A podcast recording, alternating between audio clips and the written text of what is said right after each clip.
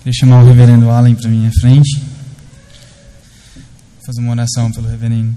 Senhor Deus, meu eterno Pai, venho te pedir que o Senhor esteja abençoando o reverendo Allen na ministração da tua palavra, que essa palavra possa vir de encontro com as nossas necessidades, que o Senhor esteja, Pai, falando aos nossos corações e cada um de nós aqui possamos refletir, ó Pai, realmente compreender essa palavra. É o que eu te peço em nome de teu filho amado Jesus. Amém. Boa noite, irmãos. Hoje é Dia Nacional do Jovem Presbiteriano e por causa disso a gente vai meditar em algo relacionado. Então, mais uma vez, Malaquias vai ter que aguardar um pouquinho. No último domingo teve a ver com o Dia das Mães, esse domingo o Dia do Jovem Presbiteriano. São boas causas, né? são boas razões para a gente fazer isso.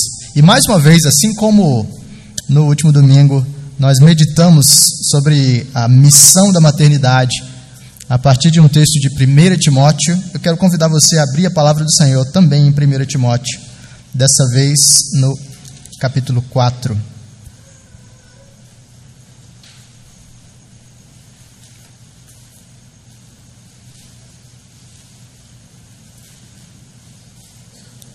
Primeiro Timóteo, capítulo 4, nós vamos ler do versículo 11 até o versículo 16.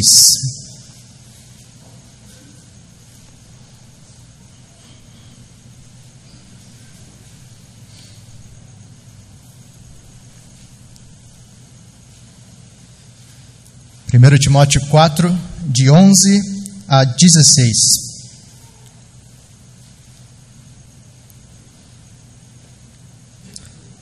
E assim nos diz a palavra do Senhor. Ordena e ensina estas coisas. Ninguém despreze a tua mocidade. Pelo contrário, torna-te padrão dos fiéis na palavra, no procedimento, no amor, na fé, na pureza. Até a minha chegada, aplica-te à leitura, à exortação e ao ensino. Não te faças negligente para com o dom que há em ti, o qual te foi concedido mediante profecia, com a imposição das mãos do presbitério. Medita essas coisas e nelas sê diligente, para que o teu progresso a todos seja manifesto. Tem cuidado de ti mesmo e da doutrina, continua nestes deveres porque fazendo assim, salvarás tanto a ti mesmo como aos teus ouvintes. Essa é a palavra de Deus.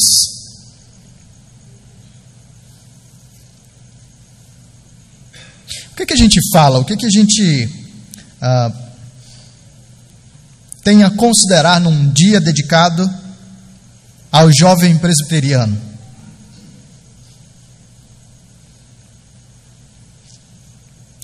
Pensar sobre juventude ou sobre os jovens deve trazer, pelo menos eu acredito que traga para a maioria de nós, sentimentos ambíguos. Porque a própria juventude hoje em dia é um fenômeno multifacetado que às vezes nos deixa um pouco confusos. Por exemplo, por um lado, esse tempo que nós vivemos parece ser o tempo em que a juventude tem mais relevância do que jamais teve. De todas as épocas, me parece que essa é a época que dedicou aos jovens um lugar de centralidade na cultura. Não é difícil notar isso. Por exemplo, você vai perceber que são os jovens hoje que determinam a moda. Se você quer perceber como as pessoas se vestem, você vai encontrar a referência de vestimenta em uma pessoa jovem. É claro, há exceções, há nichos específicos e grupos específicos que se vestem de acordo com padrões específicos, mas de modo geral, são os jovens que determinam como as pessoas, a sociedade deve se vestir. E não raro você vai ver pessoas mais experimentadas utilizando outfits semelhantes à de um jovenzinho que você encontrou no shopping center. São jovens que determinam as expressões culturais, o modo de falar, as gírias e as expressões populares. Os filmes que terão grande apelo ou grande impacto. É o público jovem que determina o mercado em muitos níveis e em muitos sentidos. São os jovens que têm feito grandes revoluções no aspecto político, inclusive mobilizando a outras, outros grupos é, geracionais. E assim, de certo modo, na nossa cultura, o conceito de juventude se transformou em um paradigma daquilo que é bom e daquilo que é desejável. De novo, não deve ser difícil perceber isso. Talvez nós mesmos aqui, volta e meia, brinquemos de é, pessoas mais experimentadas dizendo: Ó, oh, sou jovem, estou na turma dos jovens e tal, porque a gente colocou os jovens num patamar de centralidade. Agora nós queremos fazer parte desse grupo. Adultos e idosos, quando não conseguem claramente se manifestar como jovens, ainda querem falar que tem um espírito jovem ou alguma coisa desse tipo. Então, os jovens são profundamente relevantes na cultura contemporânea. Por outro lado, muitas vezes essa relevância não se manifesta de um modo saudável. Ela não vem acompanhada de maturidade e de sabedoria e de impactos positivos no ambiente cultural mais amplo. Dois sociólogos norte-americanos norte fizeram uma pesquisa e eles publicaram um livro uh, com os resultados dessa pesquisa. O livro é chamado Premarital Sex in America, né? o, o sexo antes do casamento nos Estados Unidos. E essa foi uma pesquisa realizada entre jovens de 18 e 23 anos em várias universidades é, lá nos Estados Unidos. E logo no início desse livro, esses autores estão tentando explicar um pouco do público da sua pesquisa. Quem foram as pessoas é, é, pesquisadas propriamente? E eles precisam identificar logo no início esse problema que precisa ser resolvido em termos de quem são essas pessoas e como é que a gente pode categorizá-las. E eles dizem: nós temos agora um novo grupo sociológico definido, que não é simplesmente um grupo de jovens no sentido tradicional, mas talvez a gente deva chamá-los, é o que eles propõem, de adultos emergentes. E por que, que eles dizem isso? Eles dizem o seguinte: historicamente, a transição da adolescência para a vida adulta completa incluía cinco elementos: independência econômica dos pais, morar fora de casa, a conclusão da educação e o começo do trabalho, casamento e ter filhos. De modo especial, eles dizem: casamento e ter filhos eram as âncoras centrais desses cinco elementos porque a maioria da população não buscava uma educação superior, muitas mulheres não juntavam a força de trabalho, não trabalhavam fora, e muitas vezes a independência dos pais não se materializava das formas como nós imaginamos hoje. Então havia duas marcas fundamentais que faziam a transição de alguém da adolescência para a vida adulta. E essas marcas envolviam casamento e ter filhos. E eles dizem, hoje em dia, esses marcos foram adiados o máximo possível. E agora nós temos um grupo no qual os privilégios foram antecipados, coisas que antes pessoas de 21 anos ou mais experimentavam, agora começam a ser experimentados a partir de 15, 16 anos de idade e as responsabilidades foram adiadas. O início do, da vida profissional para algumas pessoas que antes se dava lá em torno de 17 anos de idade, agora vai ser experimentado depois que alguém terminar o seu pós-doutorado em determinada área, lá pelos 37 anos. Ou quando decidir sair da casa dos seus pais aos 38. Então ele diz: agora nós temos um grupo de pessoas que passam duas décadas em um estágio de vida no qual eles têm novos privilégios e menos responsabilidades. Essa é uma nova categoria sociológica. Esses são os adultos emergentes, esses são os novos jovens. E eles resumem da seguinte forma: esses são os adultos emergentes dos Estados Unidos. Eles estão profundamente acelerados no seu desejo sexual. Eles estão no auge da sua fertilidade e virilidade. E, no entanto, eles estão retardando cada vez mais o casamento e a família por causa dos, das expectativas educacionais crescentes, porque eles decidiram expandir seus, seus caminhos profissionais e porque eles decidiram aproveitar as alegrias da amizade e da autorrealização. Então, de fato, os jovens são extremamente relevantes na nossa cultura, mas eles também são um grande desafio, porque os privilégios que têm experimentado muitas vezes não vêm acompanhados de responsabilidade, sabedoria e maturidade. E no meio desse cenário, como é que ficam os jovens cristãos? E como é que a igreja deve olhar e lidar com esses jovens? Como é que a palavra de Deus pode nos orientar diante desse ambiente? O texto que nós lemos nos ajuda bastante. Você deve lembrar do último domingo, em que nós vimos um, um breve esboço do que Paulo está trabalhando aqui em 1 Timóteo. Timóteo é um discípulo do apóstolo Paulo. Ele foi convertido sob o ministério de Paulo, ele acompanhou Paulo em viagens missionárias e na produção de cartas, é, algumas dessas aqui registradas na palavra de Deus. E Timóteo era enviado pelo apóstolo Paulo para servir em determinados contextos. Ele era um pastor e um enviado.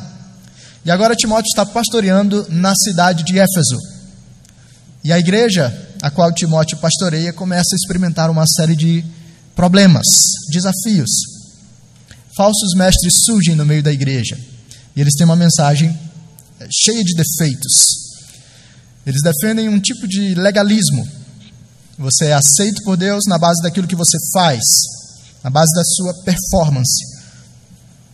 E conectado a esse legalismo, eles estabelecem posturas ascéticas que devem ser ah, vivenciadas para que alguém tenha paz com Deus. Então, são várias coisas, dentre elas, as pessoas eram proibidas de casar, que o casamento era uma distração.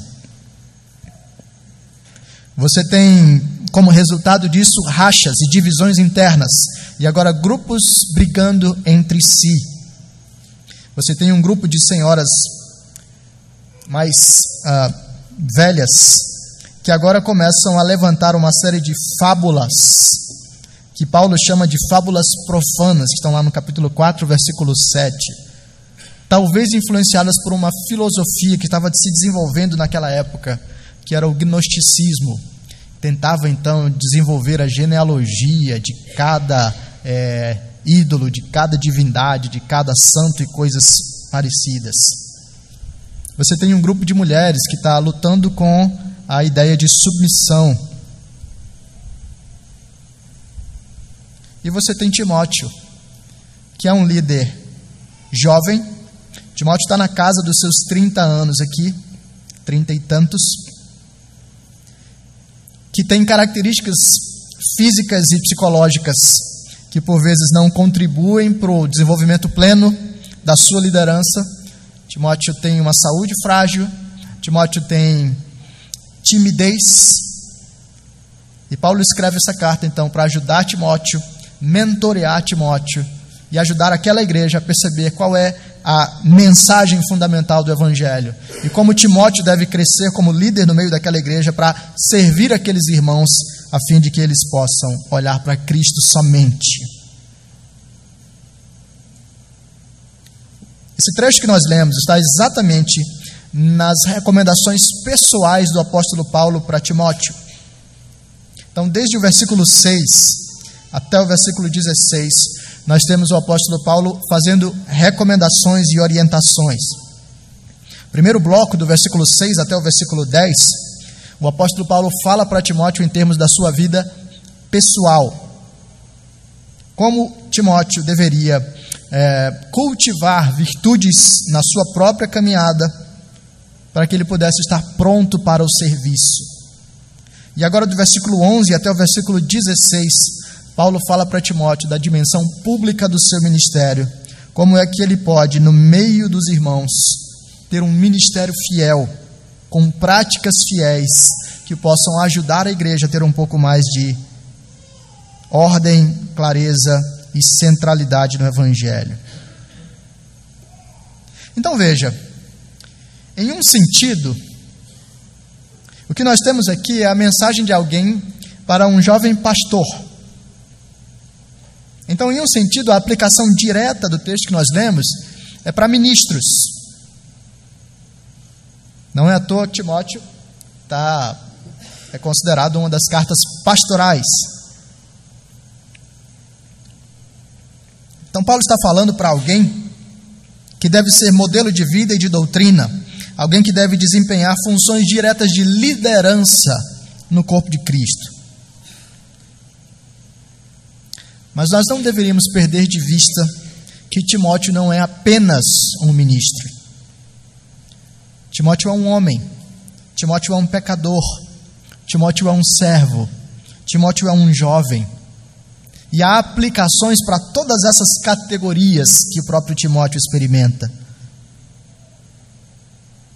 De modo ainda mais especial, Paulo decide comentar a juventude de Timóteo Versículo 12: Ninguém despreze a tua mocidade.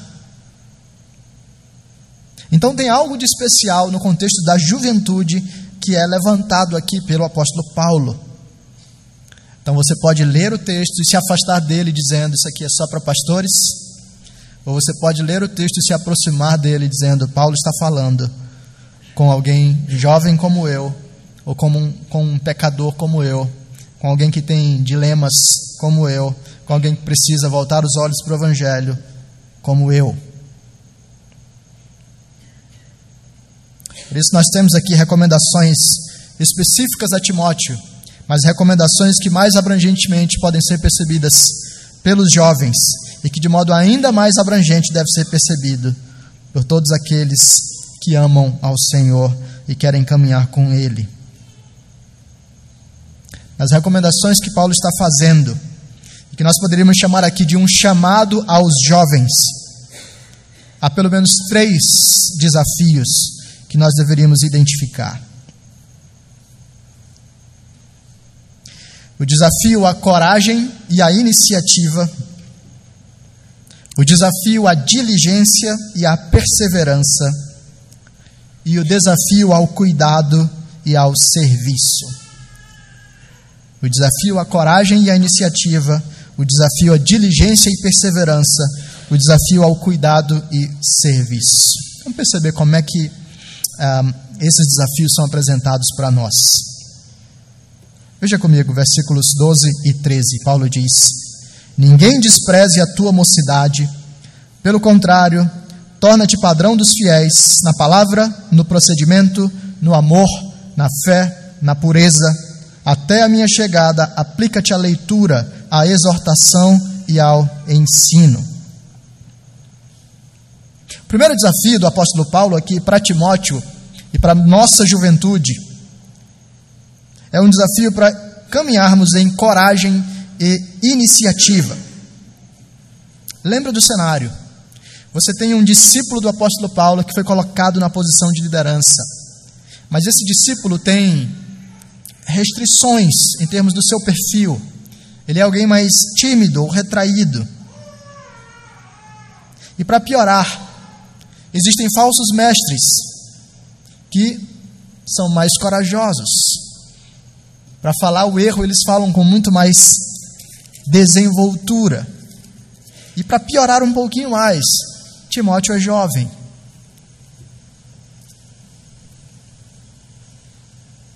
Talvez para a nossa cultura, isso não seja tão chocante, né? Um pastor de 30 anos, o pastor Allen tem 34.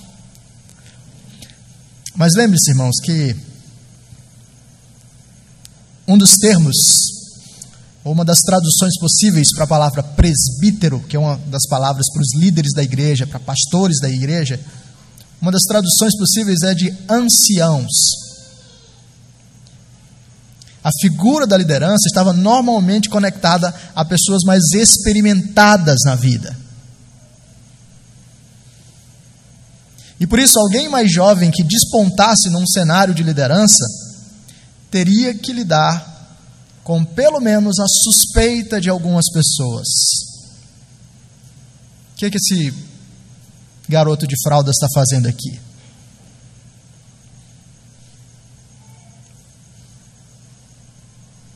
Então imagine o perfil de Timóteo, os falsos mestres, provavelmente mais velhos do que ele, a juventude de Timóteo, alguma, alguma suspeita geral em algum nível. Isso tudo deveria criar uma série de barreiras para que Timóteo pudesse desenvolver um ministério claro, fiel e pujante naquela cidade, naquela igreja. Mas enquanto Timóteo fica preocupado com tudo isso, Paulo tem uma mensagem clara para ele. Ordena e ensina essas coisas. Ninguém despreze a tua mocidade. Em bom português, Timóteo,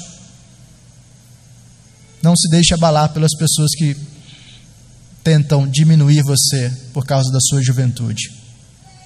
Seja corajoso e tenha iniciativa.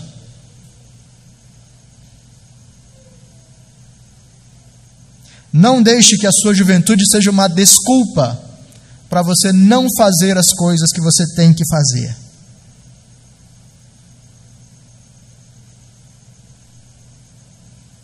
Cumpra as suas responsabilidades, ainda que as pessoas suspeitem de você.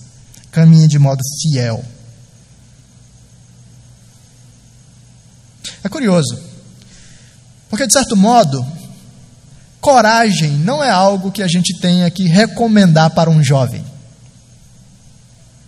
Né? A gente acha que o mundo é nosso.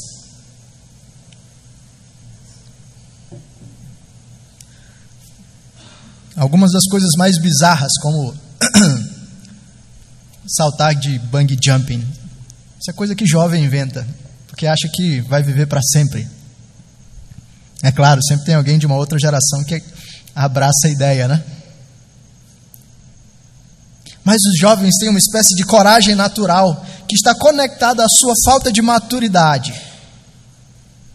Quanto mais você conhece a vida e os seus riscos, tanto mais cauteloso você fica para assumir determinadas determinadas coisas. Então, parece contraintuitivo recomendar coragem para os jovens. Mas muitas vezes, irmãos, e jovens de modo geral, muitas vezes a nossa coragem, ela é designada exatamente para as coisas que são irrelevantes, para as coisas que são banais. Talvez você conheça aquele seriado chamado Jackass. Talvez os mais jovens conheçam. E você tem um grupo de malucos testando as coisas mais malucas, como colocar fogo no próprio cabelo, é, descer uma ladeira dentro de um carrinho de supermercado e, enfim, fazer as experiências mais malucas em nome da idiotice pura e simples. É preciso muita coragem para fazer aquilo que eles fazem, ou loucura. Agora, pegue um jovem desse, que tem toda a coragem do mundo, para experimentar a sua capacidade de lidar com o álcool. Ele testa. Algumas semanas eu vi um grupo de comediantes que decidiu fazer um, um espetáculo em que o espetáculo basicamente testava a capacidade deles de lidar com o álcool. Então eles fariam, fariam é, sessões de piadas e a cada sessão eles beberiam uma quantia X de bebidas altamente com teor alcoólico bastante alto. E a ideia era conseguirem ah, fazer as suas piadas até onde desce para beber. Então imagine, pegue um, um indivíduo desse que está cheio de coragem para fazer algumas coisas bem malucas assim. E agora teste a coragem dele para fazer algo relevante. Case. Tenha um filho.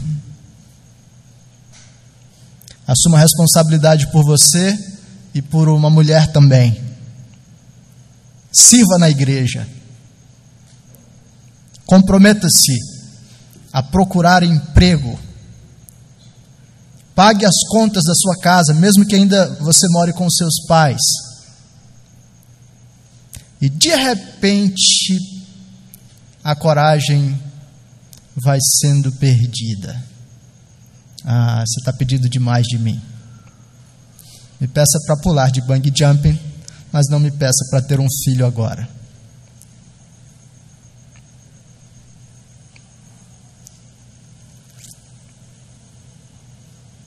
O desafio do apóstolo Paulo é para nós usarmos a nossa juventude e a energia que nós temos na nossa juventude agora a serviço do Senhor colocar a coragem que nós temos para as coisas irrelevantes nas coisas que são eternas, colocarmos a iniciativa que nós temos para ir para as festas e outras oportunidades de diversão a serviço do reino de Deus. É lógico, irmãos, tudo é espiritual. Eu não quero a, a, dar para vocês a ideia de que existe uma divisão entre aquilo que é espiritual e aquilo que não é. Tudo o que nós fazemos está conectado ao Senhor. Mas muitas vezes, os nossos objetivos na vida estão longe de glorificar a Deus.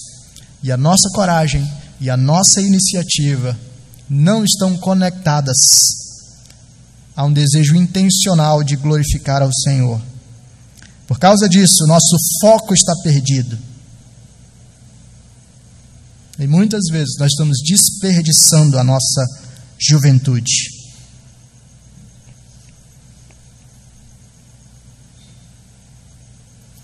Temos coragem para ficar até as quatro horas da manhã, batendo papo na rua.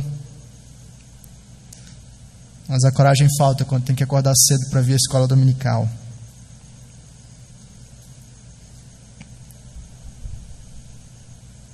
Temos coragem para falar da nossa opinião política nas redes sociais. Falta coragem para confessar pecados uns aos outros, pedir perdão quando magoamos os nossos irmãos e restabelecer a unidade dentro do nosso grupo de jovens. Temos coragem para raspar o cabelo com um moicano no meio. Nunca fiz isso, gostaria de ter feito. Temos coragem para usar roupas inovadoras e lançar tendências. Falta-nos coragem para sentar junto de homens e mulheres mais velhos do que nós e ouvir e aprender. Muitos de nós apenas esperam que os mais velhos resolvam os problemas que nós criamos Afinal de contas, nós somos jovens demais, né? E assim não são apenas os outros que desprezam a nossa mocidade, somos nós mesmos que usamos essa desculpa para não ser corajosos e tomar iniciativas no reino de Deus. Mas lembrem do que o apóstolo Paulo está falando para Timóteo. Ninguém despreze a tua mocidade, pelo contrário, torna-te padrão dos fiéis na palavra, no procedimento, no amor, na fé na pureza. Um grupo de pessoas mais velhas poderia olhar para Timóteo e dizer: Você é jovem demais, você não tem nada para falar para essa igreja, você não tem nada para ensinar para a gente. Fique quietinho, fique calado. E Paulo diz para Timóteo: seja corajoso, tenha iniciativa, seja padrão. O que você acha desse convite, jovem? O que você acha desse desafio bíblico para você?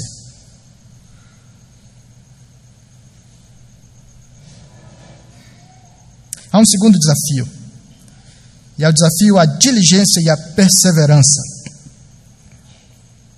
Porque agora no versículo 14, Paulo fala bem claramente: Não te faças, na verdade 13 e 14, né? Até a minha chegada, aplica-te à leitura, à exortação e ao ensino. Não te faças negligente para com o dom que há em ti, o qual te foi concedido mediante profecia, com imposição das mãos do presbitério. E aqui nós temos duas recomendações claras do apóstolo. A primeira delas é: Timóteo, faça as coisas regulares que você tem que fazer no trabalho ministerial.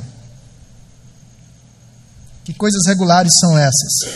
Versículo 13: leitura, exortação e ensino.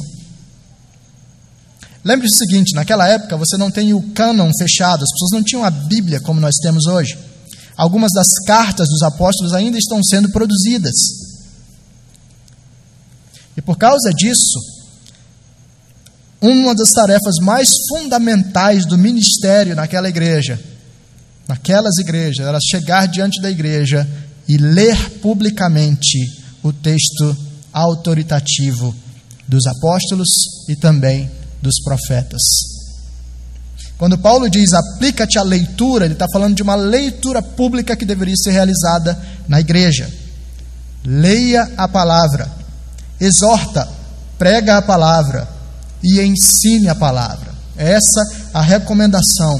E essas são as práticas regulares do trabalho pastoral. Agora, percebe isso dentro da moldura. De novo, você tem um jovem tímido, lidando com falsos mestres e sendo desencorajado. Paulo já disse: não deixa ninguém te desprezar, vai lá e faz. Seja corajoso, tenha iniciativa. E agora Paulo diz: seja diligente e perseverante, permaneça nas práticas regulares do seu trabalho.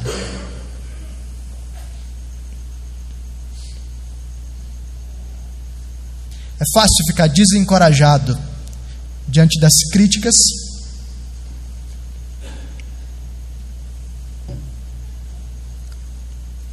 E diante dos desafios pessoais. Talvez se Timóteo tivesse parado para olhar apenas para as suas inclinações ou para as suas vontades ou para o seu conforto, ele teria uma caminhada ministerial bem diferente.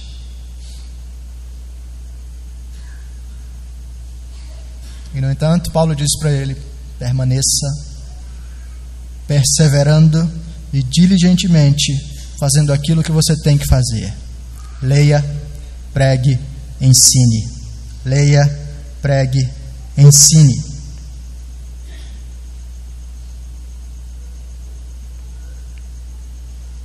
É curioso essa primeira recomendação que o apóstolo Paulo dá. Porque perseverança e diligência muitas vezes não são priorizadas por nós. É claro, existem algumas coisas às quais nós realmente nos dedicamos de modo perseverante. Então, o estudante que quer fazer medicina, muitas vezes sabe que vai ter uma longa caminhada pela frente, ele ajusta o seu foco e diz: Vamos lá, ou concurseiro sabe que vai ter uma caminhada de pelo menos cinco anos aí ralando e ele diz: Vamos.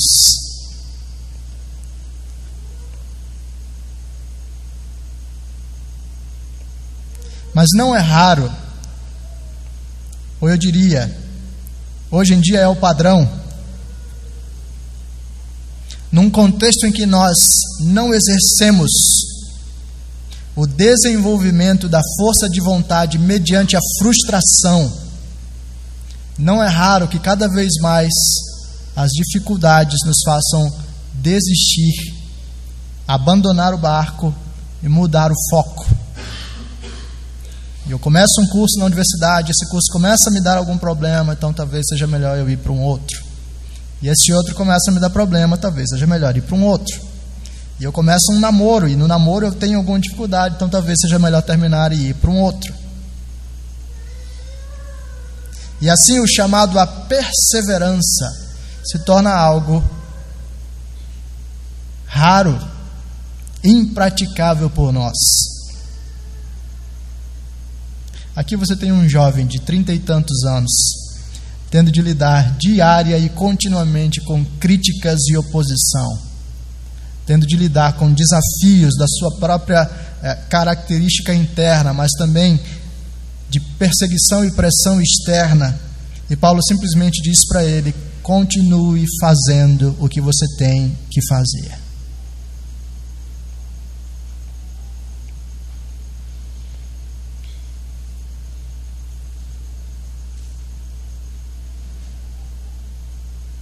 Você tem abraçado a perseverança e a diligência dentro daquilo que Deus tem colocado para você? Paulo desafia Timóteo, ainda nesse chamado a diligência e perseverança, a honrar o seu chamado. Paulo diz: Você recebeu um dom de Deus, e esse dom foi reconhecido pelo presbitério. Você recebeu a imposição de mãos, você foi ordenado ministro na igreja. Por isso, Paulo diz: não negligencie o dom que há em ti. Mais uma vez, a timidez de Timóteo poderia fazê-lo deixar esse dom de lado. Paulo diz: não negligencie aquilo que Deus tem dado para você. Não é esse o nosso desafio muitas vezes? Diante de algumas dificuldades, nós somos tentados a deixar os dons e as habilidades que Deus nos tem dado, deixar de lado. Afinal de contas, não dá dinheiro. Afinal de contas, as pessoas criticam. Afinal de contas, vai levar muito tempo.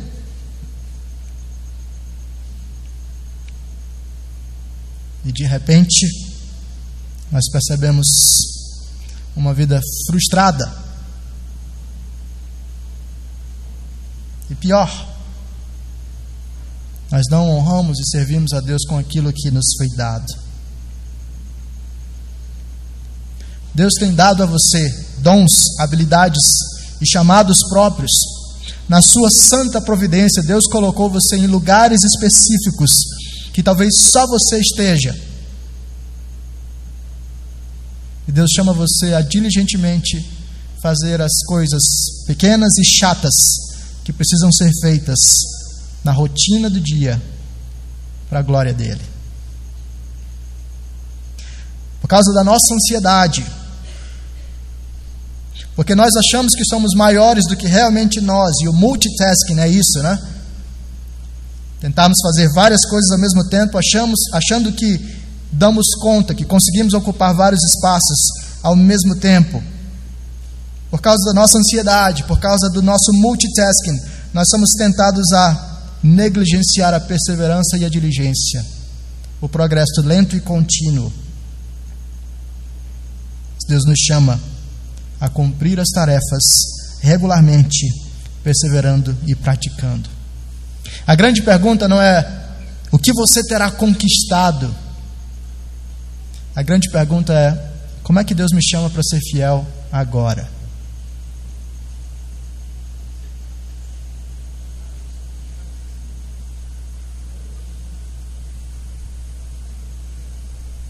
Talvez ele te dê a aprovação no concurso, mas para chegar lá, você precisa ler um parágrafo de cada vez. Talvez Deus te dê o sonho do chamado missionário em determinado lugar, mas para chegar lá, você precisa passar pela caminhada do discipulado. Uma conversa de cada vez, uma oração de cada vez, um tempo na igreja de cada vez.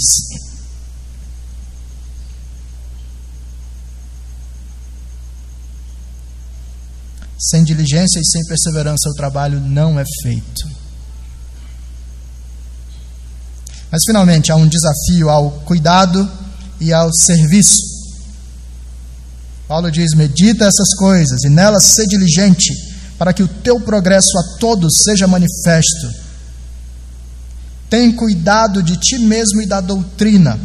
Continua nestes deveres, porque fazendo assim salvarás tanto a ti mesmo como aos teus ouvintes.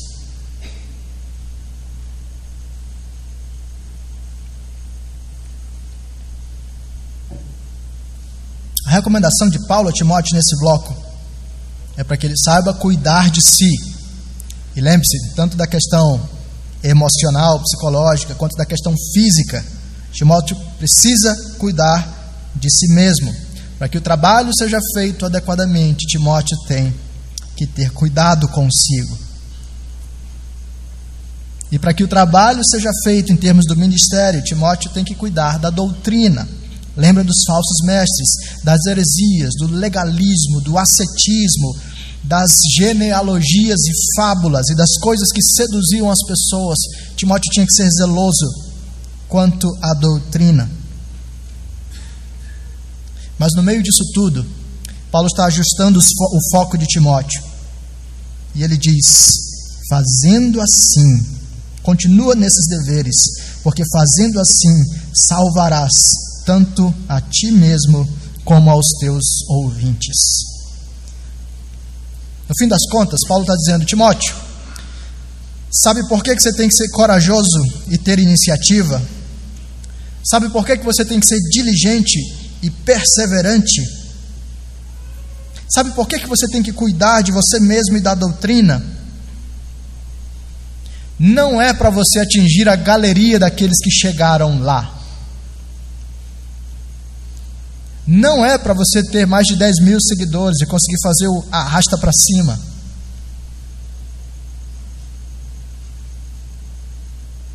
Não é para você ganhar aplausos e reconhecimento público. O fim de toda coragem e iniciativa, o fim de toda diligência e perseverança, o fim do cuidado pessoal e da doutrina tem a ver com o serviço a salvação de você e daqueles que te ouvem. Em outras palavras, Paulo está renovando em Timóteo uma disposição e um coração de servo. Faça essas coisas com um senso de dever profundo e de amor profundo pelo Senhor e pelos seus irmãos. Por meio da sua diligência, por meio da sua coragem, por meio da sua iniciativa, por meio da sua perseverança, vidas serão tocadas, pessoas serão transformadas, igrejas serão edificadas, cidades poderão ser abençoadas,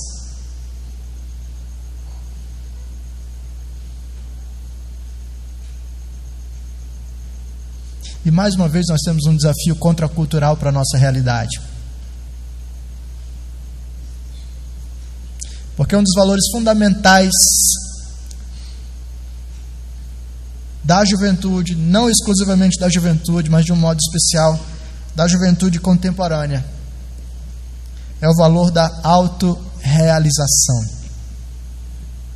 Eu avalio as coisas como boas ou ruins na medida em que elas promovem esse senso de realização pessoal.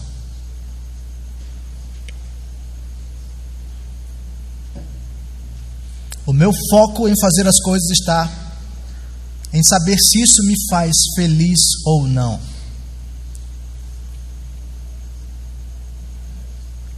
Nesse cenário, cada vez menos tem espaço um senso de dever para com o outro, uma entrega pessoal sofrimento, abnegação, paciência, para que outras pessoas sejam edificadas enquanto nós mesmos somos desgastados. E, no entanto, é esse o foco que a palavra de Deus dá para nós. Fazendo assim, salvarás tanto a ti mesmo como aos teus ouvintes. O resultado disso tudo é a edificação, a redenção, a bênção na vida de outras pessoas.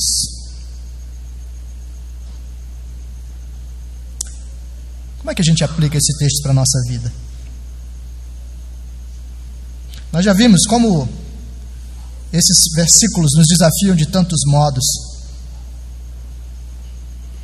Então, as perguntas fundamentais para nós, a partir daquilo que temos ouvido, é: nós estamos dispostos a atender os desafios que a palavra de Deus apresenta para a gente? Jovem, como é que você encara a sua juventude? Ela é um passatempo ou ela é uma missão?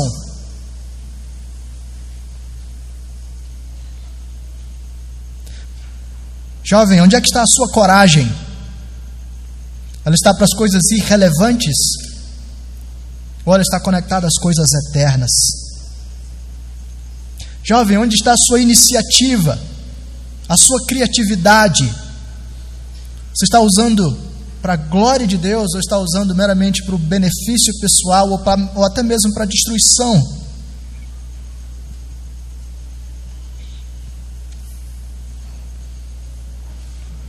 Jovem, onde está a sua diligência e perseverança? Você valoriza as pequenas coisas que precisam ser feitas rotineiramente?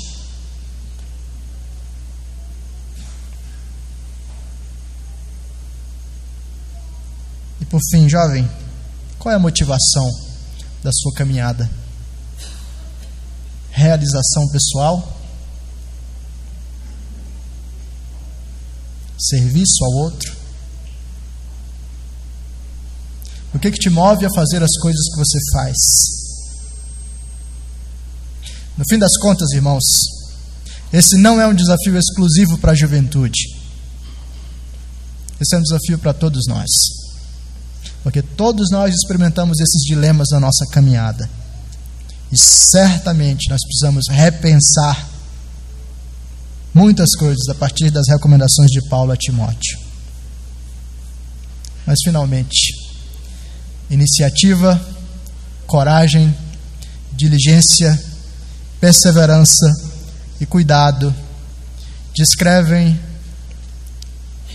não apenas Timóteo, não apenas o apóstolo Paulo nas suas recomendações, de modo perfeito Iniciativa, coragem, perseverança, diligência e cuidado descrevem o nosso Salvador. Foi o Senhor Jesus quem tomou o gesto mais corajoso de descer da sua glória e se tornar homem. Que tomou o gesto mais corajoso de tomar sobre si o nosso pecado e a nossa culpa. Que teve a iniciativa mais radical de todas, de ser massacrado pelo Pai, para que nós experimentássemos perdão e graça. Foi o Senhor Jesus quem diligente e persistentemente orou, pregou, liderou, evangelizou.